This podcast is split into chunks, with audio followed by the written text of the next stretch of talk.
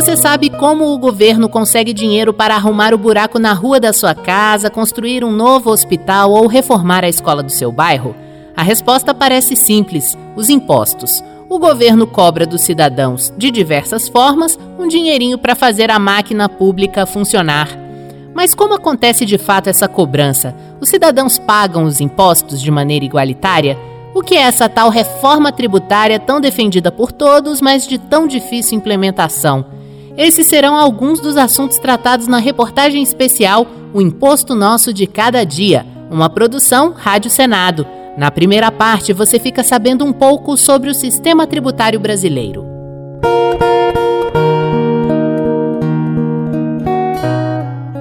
Solução de longo prazo para a situação financeira do Brasil está numa reforma tributária. Calcanhar de Aquiles, né? É exatamente a reforma tributária. Mas por que, que nunca acontece a reforma tributária? Eu acho que já é hora da gente falar da reforma tributária. Não há como falar em geração de emprego sem a reforma tributária.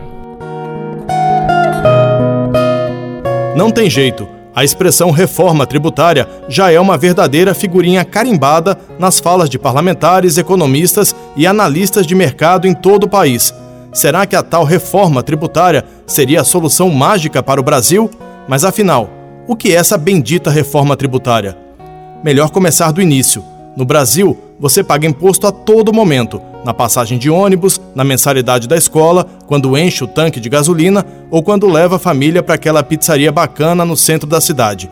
Mas a verdade é que os cidadãos perdem a noção desses pagamentos constantes ao governo, como nos lembra a senadora Zenaide Maia, do PROS do Rio Grande do Norte. Hoje, tributação é uma coisa que tributação em orçamento público, o povo tem que ter ciência, porque é. não pode ser essa caixinha preta que só seja para alguns. Isso mexe com a vida de cada cidadão. E se mexe, senadora, aproximadamente 32% dos recursos de um cidadão brasileiro vão para o governo em forma de impostos. É uma verdadeira sopa de letrinhas: IPTU, ITR, IPVA, COFINS, IPI, tudo muito complexo como admite o subsecretário de Assuntos Fiscais da Secretaria de Orçamento Federal do Ministério da Economia, Geraldo Julião Júnior. Essa complexidade é de tal ordem que mesmo as pessoas que queiram pagar de maneira correta têm dificuldade de fazer. Por exemplo, parece que na Receita Federal tem uma ou duas pessoas que entendem de COFINS, porque é tão complexo o tributo. E é essa complexidade nos impostos do país que leva ao tão falado termo reforma tributária a reforma teria dois objetivos básicos: simplificar a forma como os impostos são cobrados e redistribuir a cobrança de forma justa entre os brasileiros. É o que defende César Roxo, vice-presidente de Estudos de Assuntos Tributários da Associação Nacional dos Auditores Fiscais da Receita Federal. O pessoal fala muito que aqui no Brasil a carga tributária é muito alta, mas o pessoal normalmente não fala uma coisa que é importante, que o nosso sistema tributário ele é concentrador de renda. Então vamos ao primeiro ponto, a simplificação. São tantos os impostos e cobrados de maneiras tão diferentes que até mesmo quem quer pagar tudo direitinho, nos prazos corretos, tem certa dificuldade. O grande empresário, dono de uma multinacional, e o funcionário público com seu imposto de renda anual passam, nesse aspecto, o mesmo aperto, como destaca o senador Eduardo Girão, do Podemos do Ceará. A regra do jogo não é clara, não é clara e a gente precisa simplificar para gerar emprego. Da mesma forma que existe heróis também, que com o salário que ganha o trabalhador brasileiro, é, a gente fica sem entender como é que consegue sobreviver. O Geraldo Julião, do Ministério da Economia, acha que a simplificação passa pela cobrança unificada de diversos impostos através do IVA, Imposto de Valor Agregado. Mas onde seria cobrado o IVA? Da tributação do IVA na origem ou no destino, que é uma coisa que o Brasil ficou e está há muitos anos discutindo isso, gerou a guerra fiscal, todo mundo perde, ninguém ganha e leva esse impasse que nós estamos vivendo hoje.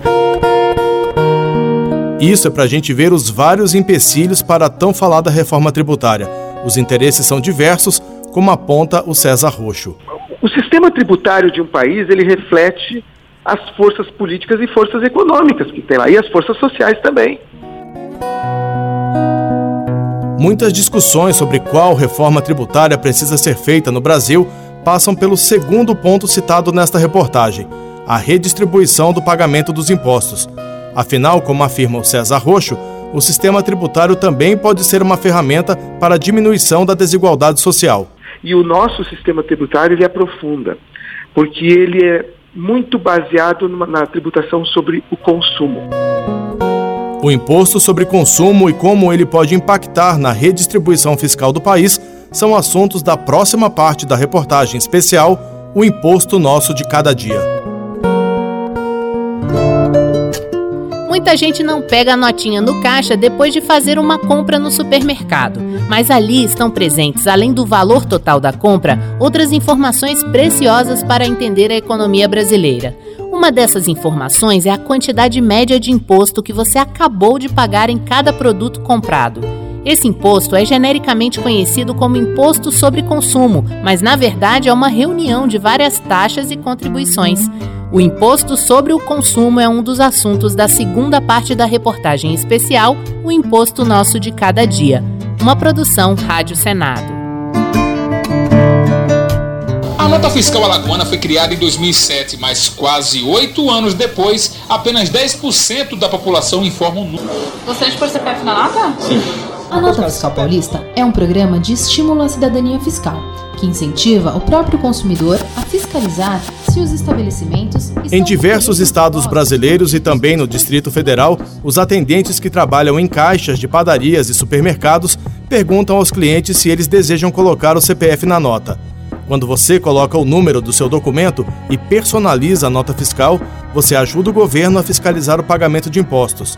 Afinal, o comércio não terá escapatória além de repassar ao governo os impostos referentes àquela nota. Repassar. Reparou bem? Quando você paga o pão que será consumido no café da manhã ou a camisa do clube do coração, você não está pagando só o valor do produto em si e o lucro do comerciante. Parte do seu dinheiro vai direto para o governo em forma de imposto. Um mal necessário como destaca o senador Plínio Valério do PSDB do Amazonas. Os impostos são um mal necessário, mas eles são mal administrados, são mal empregados e a população que paga impostos desiguais e injustos não tem em troca os benefícios. E essa má administração dos impostos, que atinge principalmente os cidadãos que mais precisam dos serviços públicos de saúde e educação, por exemplo, vem de uma verdadeira injustiça fiscal, na opinião da senadora Zenaide Maia, do PROS do Rio Grande do Norte. Ela lembra que lucros e dividendos em nosso país não são tributados, ou seja, não pagam impostos. Se eu tiver uma grande empresa, for sua sócia, teve 200 milhões de lucro, eu posso tirar em forma de prolabore 100 milhões, eu vou ser 100 outros, você não vai pagar imposto disso. E a injustiça se acentua a partir de um dado aqui apresentado por César Roxo, da Associação Nacional dos Auditores Fiscais da Receita Federal. Nossa carga tributária ela não é baixa, mas também não é a mais alta do mundo. O grande problema dela é que desses 32% que o Estado brasileiro arrecada, 50% é tributação sobre o consumo. É isso. O feijão, o arroz, o pão francês, a fralda, o papel higiênico, metade dos impostos brasileiros vem dos produtos consumidos pelos cidadãos. Esse imposto é igual para todos, independentemente de classe social, como lembra a senadora Zenaide. Isso é tão cruel porque é o seguinte: eu, com salário de senadora, quando eu compro uma lata de leite ninho, eu pago o mesmo tributo de quem ganha um salário mínimo. De acordo com o levantamento da Federação das Indústrias do Paraná, 28% do que você paga em uma lata de leite em pó é imposto. Mas, como lembra o senador Eduardo Girão, do Podemos do Ceará, donos ou herdeiros de grandes fábricas de leite em pó não têm seus lucros tributados que é essa questão da taxação de grandes fortunas ou de heranças. Eu acho isso importante. O Brasil, eu acho que está atrasado nesse aspecto aí. Existe uma desigualdade social muito grande. No caso do imposto sobre herança, lembra o César Roxo, da Anfip, o Brasil cobra até 8% de alíquota. Em países da Europa e da Ásia, a cobrança pode ser até 10 vezes maior. Imposto sobre herança. A alíquota máxima desse imposto aqui no Brasil é 8%. Se nós pegarmos países desenvolvidos, a Bélgica, por exemplo, a alíquota é 80%. O Japão é 55%.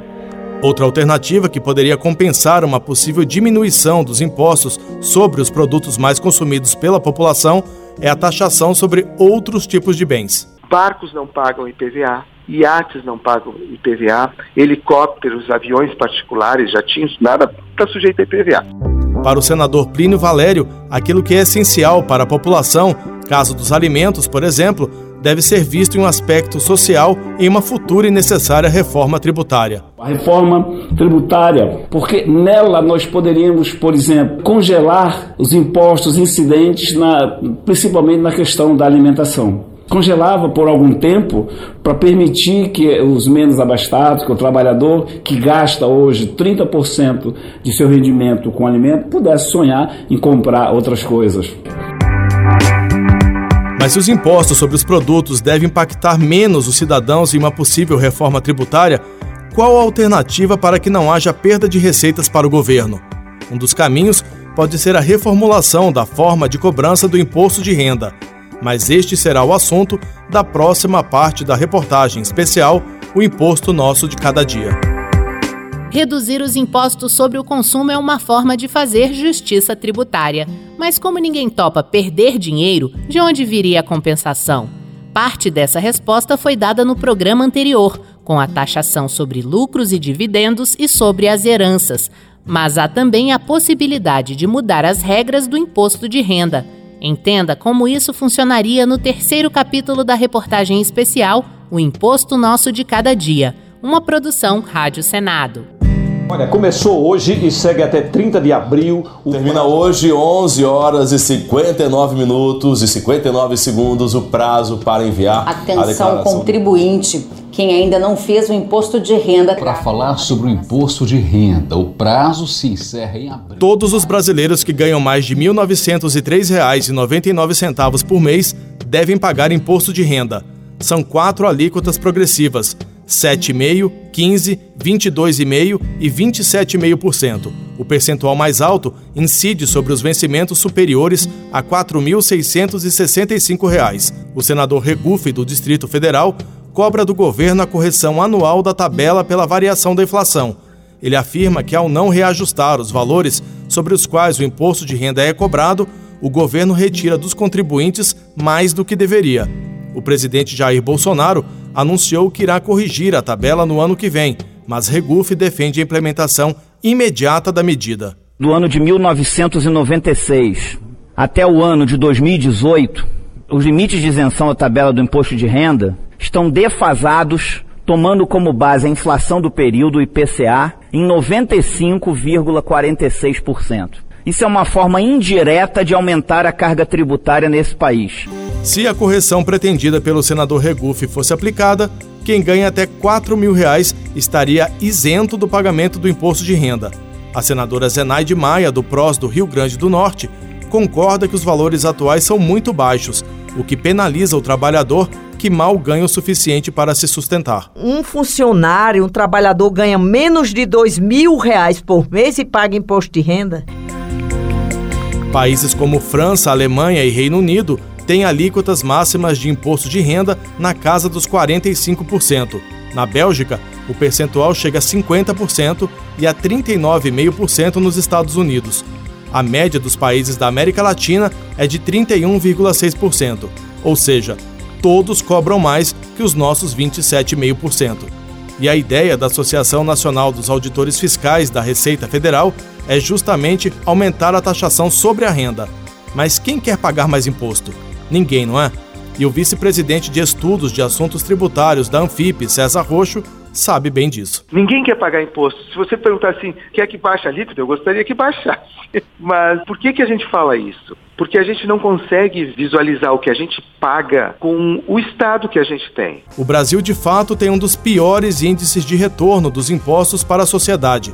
É o que afirma o presidente executivo do Instituto Brasileiro de Planejamento e Tributação, Eloy Olenik. Temos aqui um estudo chamado IRBS, Índice de Retorno ao Bem-Estar da Sociedade, entre os 30 países de maior carga tributária do mundo, e é, é ele que dá o pior retorno. Né? O, o estudo já está na sétima edição e nas sete edições o Brasil é o último colocado. Mas nesse caso, o problema é mais de gestão dos recursos do que de justiça tributária propriamente dita. As mudanças sugeridas pelos auditores fiscais no imposto de renda tornariam isentos todos que ganham até quatro salários mínimos mensais, ou seja, R$ 3.992 em valores de hoje. Também pagaria menos imposto quem recebe de 4 a 15 salários mínimos, com alíquotas progressivas de 7,5% a 22,5%. De 15 a 40 salários mínimos, o percentual seria de 27,5%. Quem está nessa situação não teria perda nem ganho, ficaria no 0 a 0. O pulo do gato está na criação de duas novas alíquotas, de 35% para quem ganha de 40 a 60 salários mínimos mensais e de 40% para vencimentos superiores a 60 salários. As duas novas alíquotas atingiriam apenas 750 mil contribuintes, ou seja, 2,73% do total de declarantes, mas fariam a arrecadação aumentar significativamente, como explica César Roxo. Isto tem um potencial de arrecadação mais do que aquele que hoje a Receita arrecada. O acréscimo é de 162 bilhões com essas duas alterações. Hoje o governo arrecada com o imposto de renda 179 bilhões de reais, conforme dados da Receita Federal de 2015, e passaria fácil dos 300 bilhões se a proposta da Anfip fosse implementada. Mas existe uma outra fonte de renda que está de certa forma oculta e poderia contribuir, e muito, com uma reforma tributária redistributiva no país: o fim da sonegação. Este será o assunto da próxima parte da reportagem especial O Imposto Nosso de Cada Dia. Se quiser ter efetividade, qualquer proposta de reforma tributária deve incluir estratégias para reduzir a sonegação de impostos. A estimativa é de que entre 500 e 600 bilhões de reais sejam sonegados por ano. Esse é o assunto da quarta parte da reportagem especial O Imposto Nosso de Cada Dia, uma produção Rádio Senado. Não importa o motivo. Se você está com dívidas, o Refis vem para ajudar você com até no Saiu o Refis 2018. É a oportunidade para você parcelar suas dívidas. ISS, ITBI, SEMAI e outras taxas e contribuições podem ser parcelados com grandes O prazo para adesão ao novo Refis foi prorrogado até o dia 31 500 bilhões de reais por ano. É, você não ouviu errado. 500 bilhões de reais em impostos deixam de ser recolhidos todos os anos no Brasil. Para se ter uma ideia do que isso representa, o rombo nas contas públicas deve fechar 2019 na casa dos 250 bilhões de reais. Se os mecanismos de fiscalização conseguissem evitar pelo menos metade da sonegação atual, o caixa do governo federal estaria no azul. O Ministério Público tem uma frente de trabalho específica para tentar reduzir esse crime. Os promotores que atuam na recuperação de tributos em todo o Brasil se reuniram em Santa Catarina em março e lançaram a Carta de Florianópolis, com uma série de pontos que eles consideram importantes para combater a sonegação. Um dos itens é o fortalecimento da Receita Federal, como afirma o promotor Giovanni Frazoni, coordenador do Centro de Apoio da Ordem Tributária do Ministério Público de Santa Catarina há um certo sucateamento das receitas estaduais e da própria Receita Federal. É necessário que a gente tenha um maior número de auditores fiscais, a proporção de auditores fiscais ah, nos estados, nos municípios também e na própria União é muito baixa hoje, e isso tem inviabilizado a identificação das condutas de sonegação.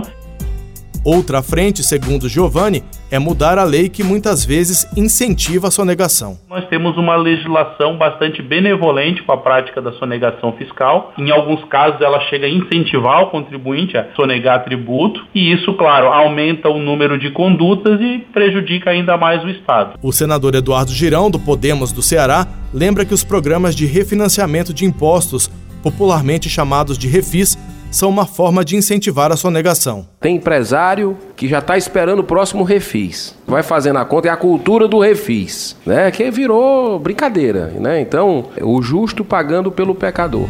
E olha que de uns anos para cá a sonegação fiscal por parte das empresas até diminuiu.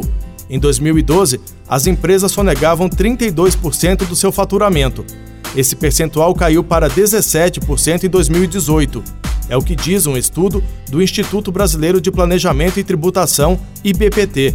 O presidente executivo da entidade, Eloy Olenik, explica que a Receita Federal tem modernizado os mecanismos de fiscalização, apesar de todas as dificuldades de estrutura. Então, o que, que nós temos aí? O cruzamento de informações ah, e a fiscalização mais efetiva são os principais responsáveis pela queda da sonegação.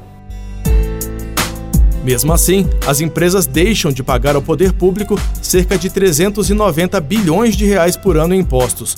Polenic destaca que o tributo mais sonegado é o ICMS. O imposto mais sonegado pelas empresas é o ICMS, né, que é um imposto estadual, e ele é destacado e recolhido a partir do momento que o estabelecimento emite a nota fiscal ou documento fiscal. Quando você não emite a nota fiscal, você acaba fazendo a sonegação desse tributo. E como os valores dos faturamentos são bastante altos, ele acaba se tornando aí o, o maior valor entre os tributos sonegados. E a empresa que sonega afeta a sociedade duas vezes. Primeiro, o dinheiro dos tributos não entra no caixa do governo e deixa de ser usado em benfeitorias para a população, em escolas, compra de medicamentos para hospitais, esgoto, asfalto e muitas outras melhorias.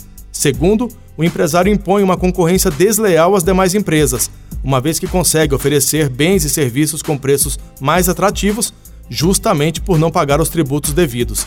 E o fantasma da sonegação é ainda mais assombroso que o da corrupção, como lembra o promotor Giovanni Frazoni. A estimativa de corrupção no Brasil ela é em torno de 70, 80 bilhões por ano e a estimativa de sonegação fiscal ela é muito maior, ela é de cerca de 500 a 600 bilhões de reais por ano. Então a gente tem um potencial aí de, de sonegação muito maior que a corrupção.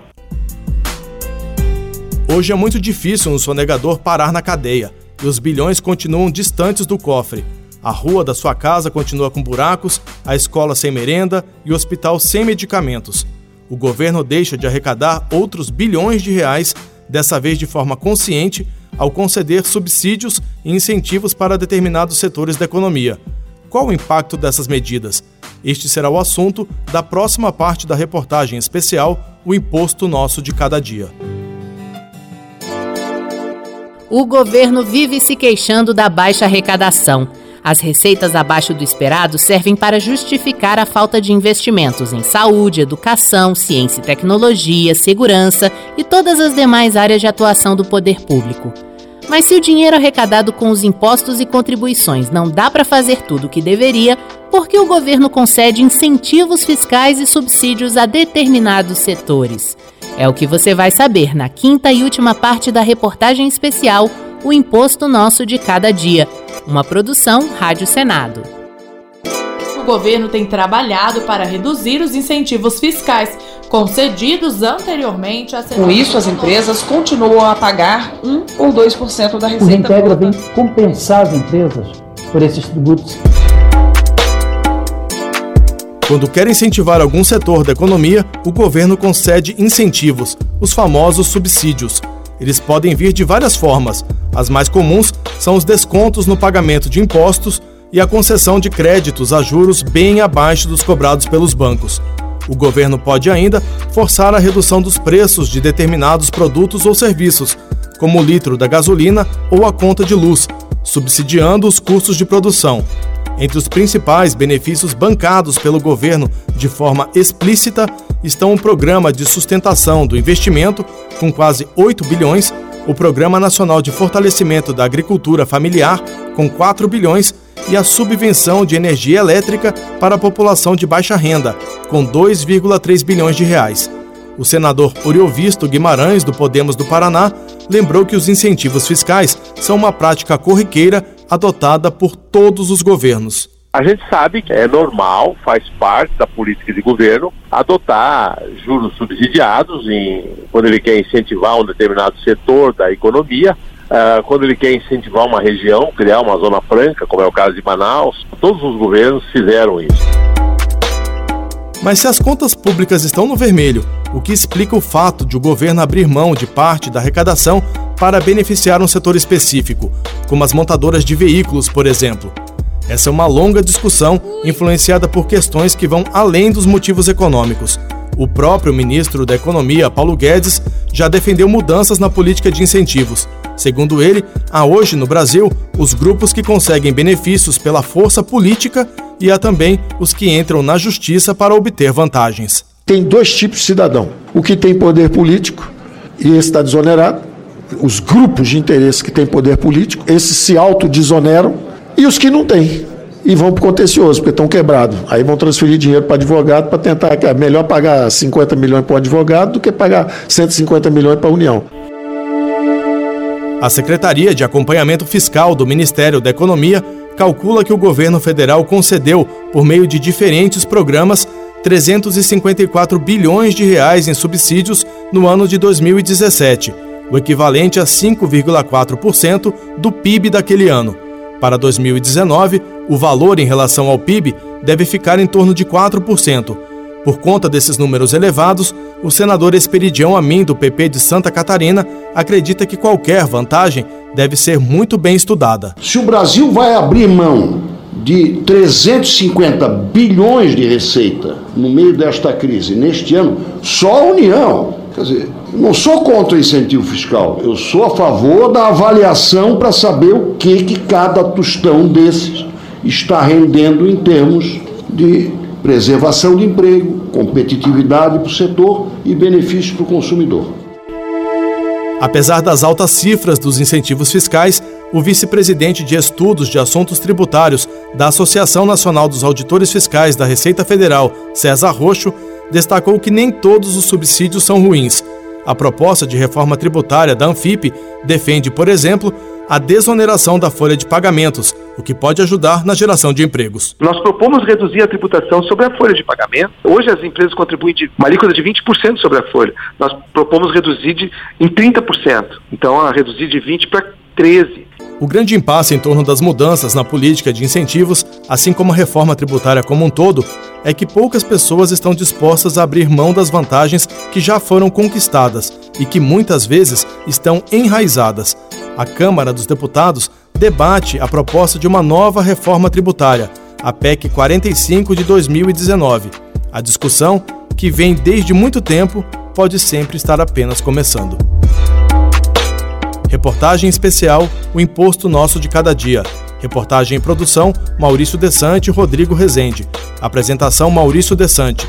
Locução Marcela Diniz. Edição Paula Groba. Trabalhos técnicos André Menezes. Você pode acessar essa reportagem completa no site senado.leg.br/rádio.